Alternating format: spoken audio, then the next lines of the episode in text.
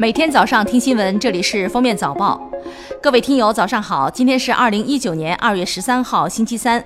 欢迎大家收听今天的封面早报。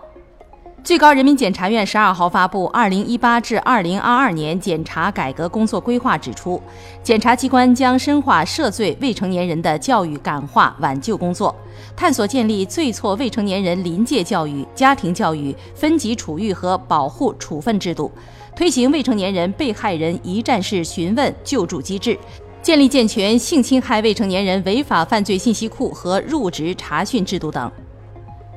国家能源局二月十二号发布消息，通过四年多的超低排放和节能改造，我国已有七点五亿千瓦以上的煤电机组，约占全国的百分之七十，实现了超低排放，标志着我国已建成全球最大的清洁煤电供应体系。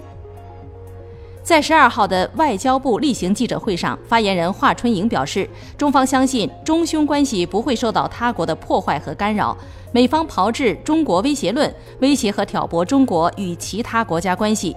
美方所作所为既不公正也不道德。上海中医药大学十一号披露，国际标准化组织正式发布了该校中药学院王瑞教授团队主导制定的中医药板蓝根药材国际标准。板蓝根在防治感冒、流感病毒及其他传染性疾病等方面疗效显著。该标准的制定将为推动板蓝根国际标准化发展起到很好的引领作用。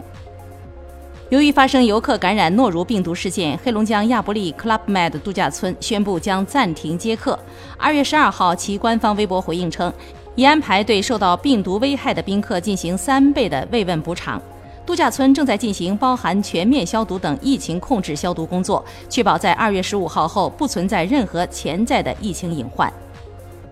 据调查，中国平均肥胖率达百分之十二左右，肥胖总人数高居世界第一，其中北京肥胖率高达百分之二十五点九，为全国首胖；二胖河北肥胖率为百分之二十二点二，且女性肥胖率高于男性。二月十号，青海玉树遭受严重雪灾，局地积雪厚达四十五厘米，积雪厚度超过植被高度，致使小牛及老弱病残牛羊死亡，部分交通道路瘫痪。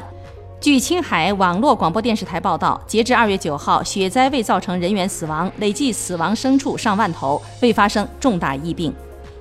记者从山西省公安厅获悉，十九名犯罪嫌疑人因盗掘陶寺北墓地古文化遗址、古墓葬被通缉。陶寺北墓地总面积二十四万平方米左右，墓区西北部墓葬年代较早，有的墓葬属西周晚期，东南部已至战国时期，墓地延续约五百年。国家卫健委公示二零一八年九月二十五号对十三届全国人大一次会议第一九四九号建议的答复，其中指出，人口与计划生育法等法律均根据宪法制定，不宜立即全面删除计划生育内容。近日，知名演员翟天临涉学术造假，引发广泛关注。十一日晚，北大回应翟天临事件，将根据其博士学位授予单位的调查结论作出处理。北京电影学院已成立调查组进行调查。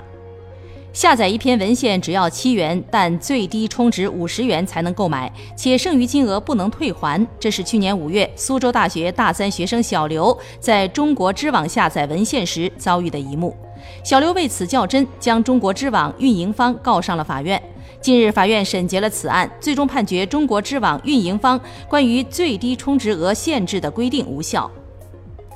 近日，有网友贴出刘慈欣早前受访时的一段话，他称，相当大一部分写作时间都是在电力系统上班时完成的。国资委官方微博转发称，之所以要深化改革，就是因为过去一年程度上存在您说的这种人浮于事的现象，还是改革好，企业能专心搞发展，您也能专心写小说。二月十二号，苏宁易购董事长张近东在新春团拜会上宣布，苏宁易购正式收购万达百货有限公司下属全部三十七家百货门店，这是苏宁二零一九年全场景零售布局的重要落子。万达百货在全国的三十七家门店大多位于一二线城市的 CBD 或市中心区域，会员数量超四百万人。综合港媒报道，香港知名水饺品牌湾仔码头品牌创始人、水饺皇后臧建和逝世，享年七十三岁。湾仔码头的母公司通用磨坊十一号晚确认他已离世的消息。进入春节假期后半段，热门航线票价直线下降。二月九号起，飞往热门旅游地的机票价格逐步恢复到平时三到五折的水平，部分航线较春节前最高下降超七成。飞往三亚、昆明等热门旅游地均有低至一点四折左右的特价机票。二月十一号十七时五十分左右，陕西省宁强县一辆十二路公交车在行驶时突然失控坠入江中，事故已致两人死亡，两人轻伤，正在治疗，其余十一名乘客留院观察。目前现场施救已经结束，司乘人员身份已经确认，事故原因正在进一步调查中。当地时间二月十一号，从美国国会山闭门会议流出的消息称，四名负责敲定两党协议的谈判代表宣布已经达成一致，以避免政府再次关门。国会知情人士透露，协议将包括十三点七五亿美元用于在美墨边境建墙，低于特朗普预算的五十七亿美元。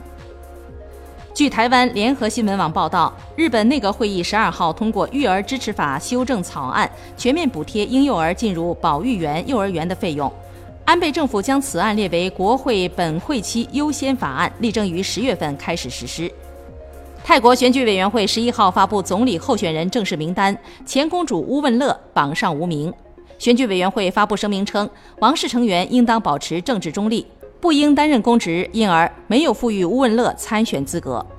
感谢收听今天的封面早报，明天再见。本节目由喜马拉雅和封面新闻联合播出。